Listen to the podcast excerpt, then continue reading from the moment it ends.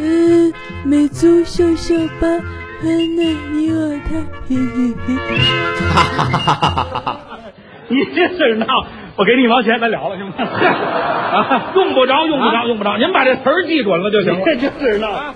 嘿嘿嘿，尊敬的用户您好，您的话费余额已不足一元，请您在近日内卖儿卖女卖大米砸锅卖铁再卖血卖房卖地卖老婆把话费交了，谢谢合作。老板，麻烦来碗鱼丸粗面。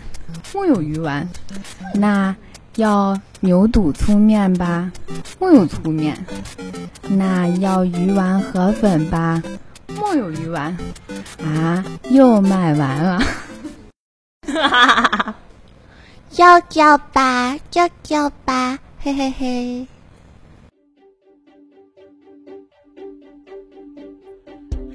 每周笑笑吧，欢乐你我他。大家好，好久不见，我是你们的好朋友石榴姐。我呢是燃烧的小宇宙。今天呢，为大家带来影视吐槽那些年我们黑过的小时代。有一些事情呢是不吐不快呀。人类呢在青春期会分泌一种荷尔蒙，通常作用于男性的睾丸、女性的卵巢，继而控制全身，以至于精神，导致出现各种狂呼乱叫、扭捏作态、当众秀恩爱等等反人类的举动。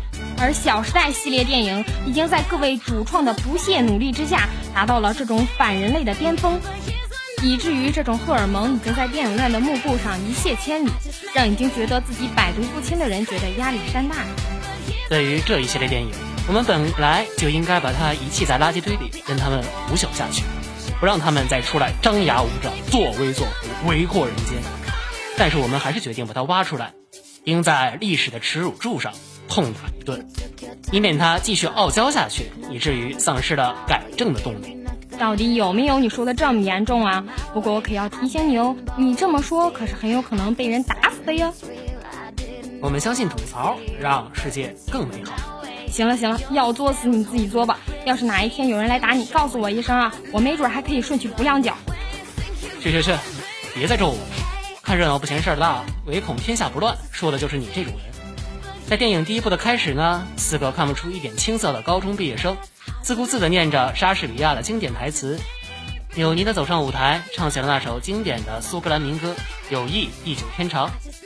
电影主创在刚开场的时候就给了我们一个下马威，连续得罪了两位不列颠岛上的大文豪威廉·莎士比亚和罗伯特·庞斯，又在那儿秀你的逼格，就这一点我们就有理由打死你！快说那个桥段到底怎么了？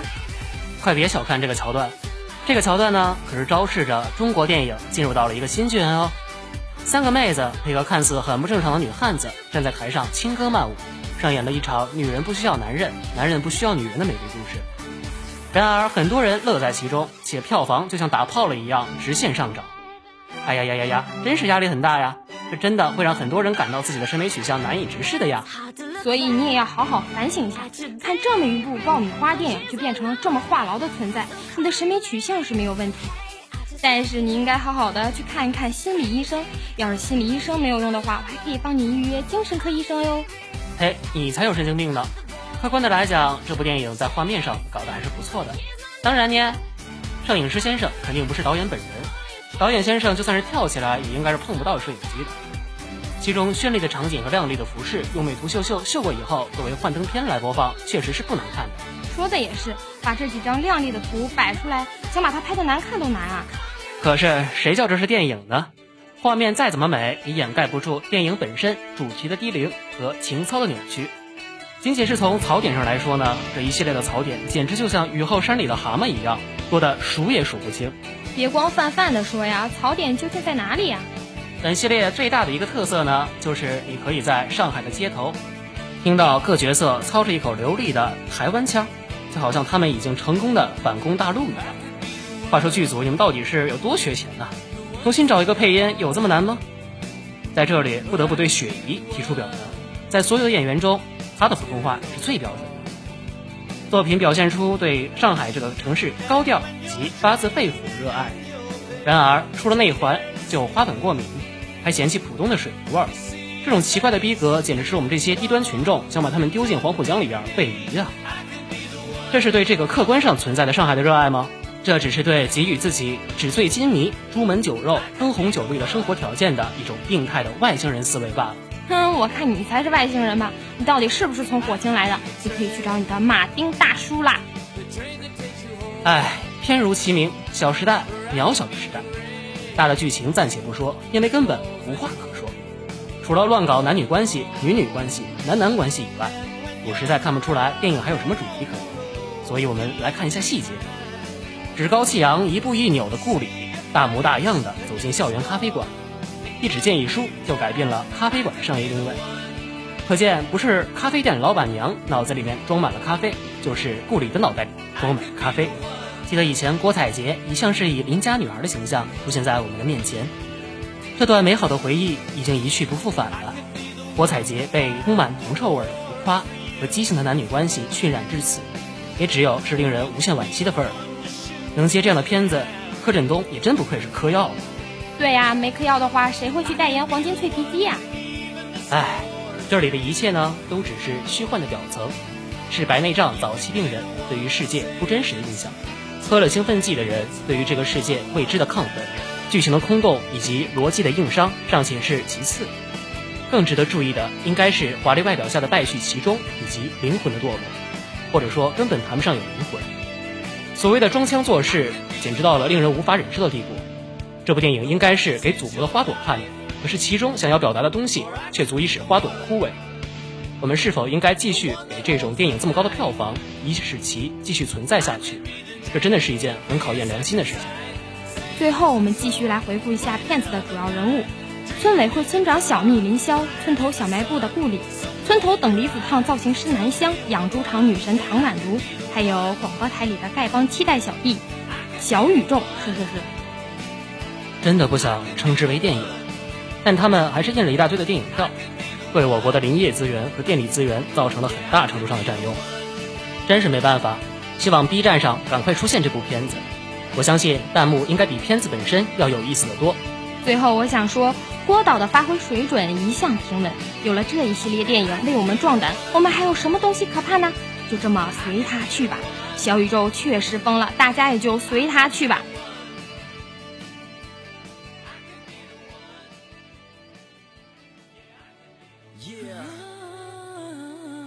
这个说起如此火热的电影《小时代》啊，不得不让人想起柯震东的吸毒事件。在这里呢，石榴姐不得不和大家分享一下我的小想法。还记得就在柯震东出事的前一阵，那时我还在放暑假，张默，也就是张国立的儿子出事了，吸毒被抓了。嗯，没错，张默是在柯震东之前被抓的。哎，小宇宙，不知道你有没有同感啊？张默和房祖名长得很像啊。这个有吗？不是很像吧？哎呦，现在看起来不是怎么像了，但他俩刚出道的那时候，我年纪还小嘛，张默、祖名傻傻分不清楚。嗯，对，都是小眼睛男生。不过房祖名的性格好像是比较腼腆。真不是我马后炮，就在我看到张默被抓后，我第一个想到了房祖名。当时我还对我的表妹感慨来着，你看，同样有个牛掰的爹，人家成龙的儿子为什么就能这么乖呢？没想到啊！没想到这么快就被打脸了，是不是？而且没想到，一张成龙和张国立一起走路，并附字写着“一起捞儿子去”的照片，瞬间火了，是不是啊？哎，只能说明我对这些明星们关注的少啊！早知道房祖名八年前就在荷兰吸过大麻，我当时就不说话了，弄得我和一哥似的。哪个一哥呀？邵佳一呀、这又从何说起？来自笑话一则，欧洲杯让邵佳一多了一个预测帝的头衔，他很恼火。接下来的比赛，谁问他也不开口。NBA 总决赛第一场，热火队对雷霆队，兄弟们聚在一起观战。国安门将杨志就问他说：“一哥，你觉得哪个队会赢啊？”一哥豪迈地说肯定热火赢啊，还用说吗？詹姆斯、韦德、查莫斯，雷霆根本就不进的。：“一会儿比赛结束了，果然雷霆队赢了。”哈哈，其实也不怪最近贵圈的导演、编剧、演员一个个为了出演《监狱风云》呢，都开始了真实的生活体验，真可谓是阵容强大呀，夺人眼球啊！其明星效应也带动了大批人来关注吸毒与禁毒这个老生常谈的话题。令人感慨的是，李代沫就叫做 no 作 no die，而柯震东因为帅就可以轻易被粉丝们原谅。看来，在这个看脸的社会，明星们也会有不够帅、不够有钱的烦恼啊。小宇宙啊，你要好好做人呐、关我什么事儿？哎，虽然我不帅，又不够有钱，但你放心，我有一颗善良的心呢。是的呢，虽然你长了一张抢银行的脸，但我绝对相信你没有作奸犯科的胆儿和为非作歹的个儿。你又黑我，哎，sorry sorry，一不小心又说实话了。言归正传，还是说说明星吧。这些明星们在谈及吸毒起因时，都会提到因为压力大才会选择吸毒。看来这看似风光无限的娱乐圈儿，也是各有各的压力啊。但是明星作为公众人物，获得的社会资源很多，较之普通人理应承担更多的社会责任，自己一举一动都有着示范作用，因而更需要严格的约束自己的行为。人人都有压力，明星更不该拿有压力作为放纵自己的借口。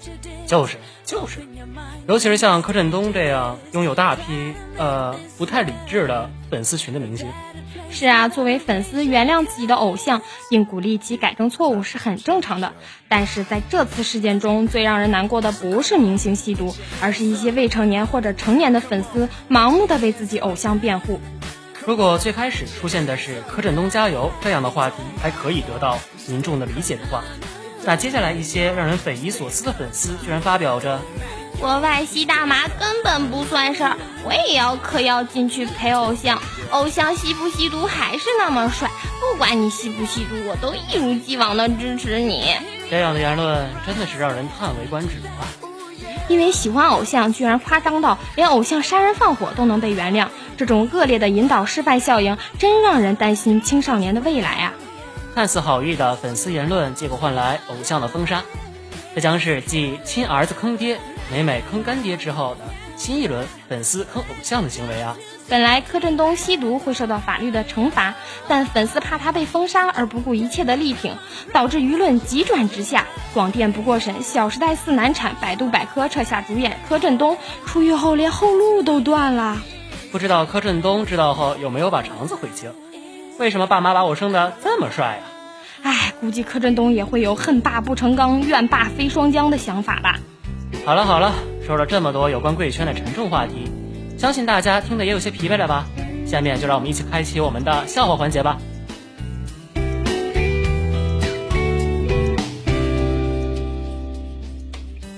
参加哥们儿婚礼，在交换戒指前，司仪对着新娘说新娘好，对面高大帅气的新郎是谁的郎？：“新娘说这是我的郎。”司仪又问了新娘：“这如花似玉的新娘是谁的娘？”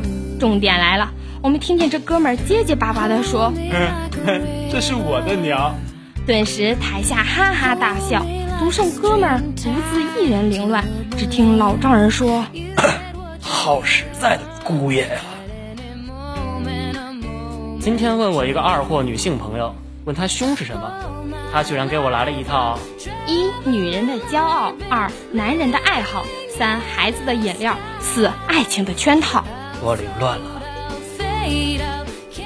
听说双重否定等于肯定，突然想起十八岁那年暗恋女生对我说的话，竟有些开心。她说的是我不喜欢你，我真的不喜欢你。我以后有了孩子，就整天逼他玩手机，成天在他耳边唠叨：“怎么还不去玩游戏啊？今天看了几张小说，看了几集动漫，怎么又在写作业了？哎呀哎呀！”在逆反心理的作用下，他会经常背着我学习，会偷偷的看题目，也只有和小伙伴儿一起上课才是他唯一的乐趣。每次他被我训斥了，都会略带哭腔的说道：“爸爸，求你了，让我再写写吧。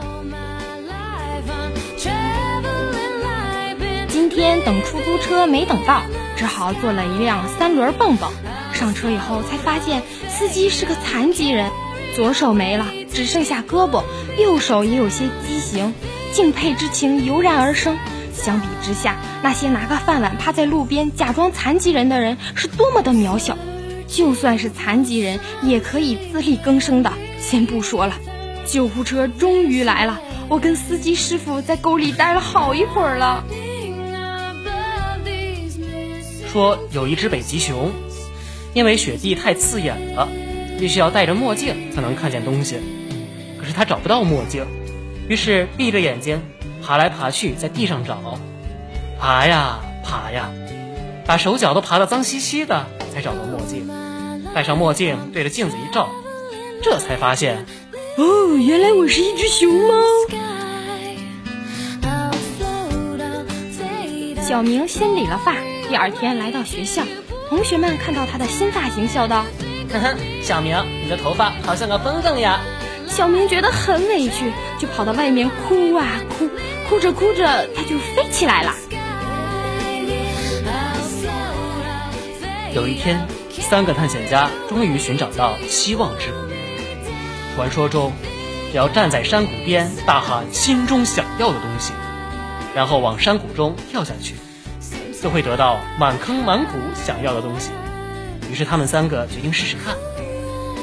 第一个是色鬼。因此，他大喊：“女人，女人！”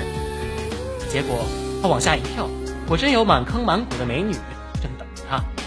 第二个是个书呆子，喊了：“书，书，书！”结果跳到山谷里，也得到满坑满谷的书。第三个是个优柔寡断的人，左思右想，总是无法决定自己的最爱。过了一个小时以后，他终于下定决心，觉得还是钞票最有用了。于是他走到山谷边。一不小心踢到了一颗石头，骂了一声 “shit”，不料一个重心不稳，跌下山谷。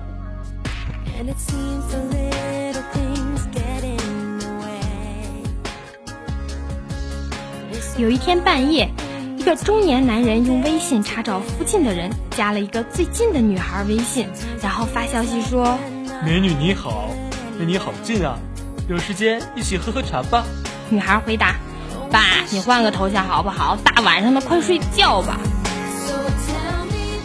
丑女与闺蜜聊天，丑女说：“昨天我去相亲了。哦，怎么样啊？她单膝跪下了。不会吧？这才第一次见面就……他说我鞋带松了，要给我系鞋带。哦，这样了，好浪漫的男士哦。哼，他把我的左脚和右脚鞋带系在一起了，然后转身就跑了。”儿子说：“爸爸，外面有个老伯伯，好可怜啊！他一直在外面惨叫，所以爸爸，你可以给我两块钱吗？我想给他。”爸爸说：“乖孩子，从小就会可怜老人，值得表扬啊！给你两块钱。”爸爸又说：“哦，对了，那位老伯伯是怎么叫的？”“雪糕，雪糕，一块钱两个，快点来呀！”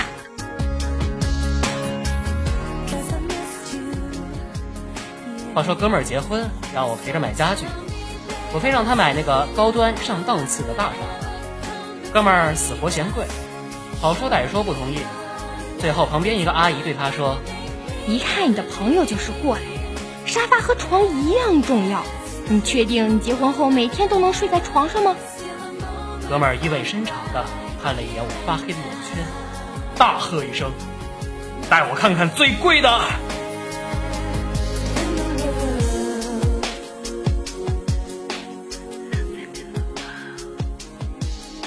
某知名男子带三个女主持进京采访，酒店入住，他浴缸冲澡，时间赶，众人在他房间里等待他出狱后商讨采访事宜。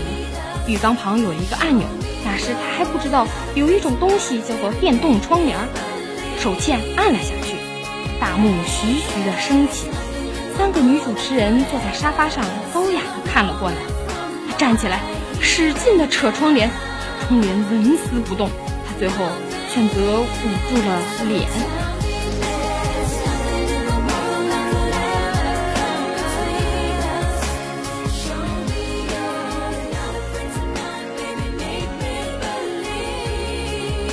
姥姥去新加坡旅游，姥爷让她买了一瓶面霜，回来在机场的免税店。姥姥，面霜买了吗？姥姥一贯抠门，说：“都是老太婆了。”用那么贵的面霜有什么用啊？扭头看到一个大白瓶子才一百多，想想也算合算，就咬牙买下来。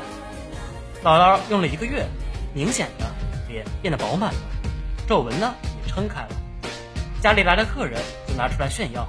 客人说：“娘啊，丰丰丰丰乳霜。”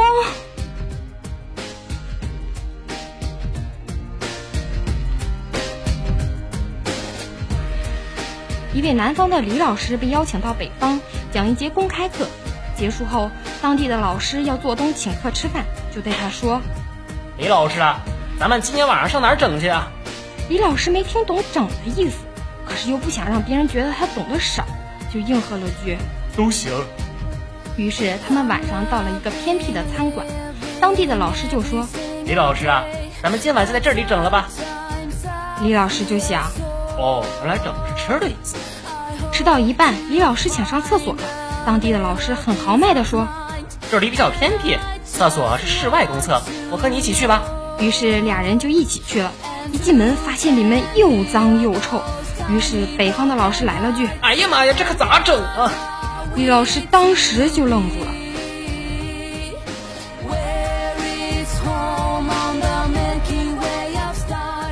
高手前往少林寺 PK，指着少林寺的四大护法高喊。四个秃驴报上名来，四大护法齐声喊：“阿弥陀佛！”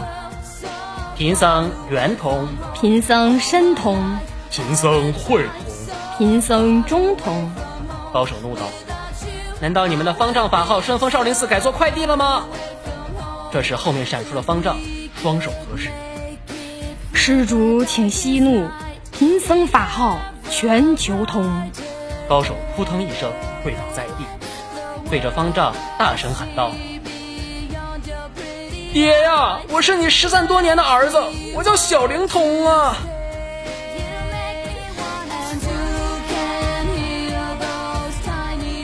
今天的节目就到这里了，感谢导播小哥哥，我们下期再见，再见。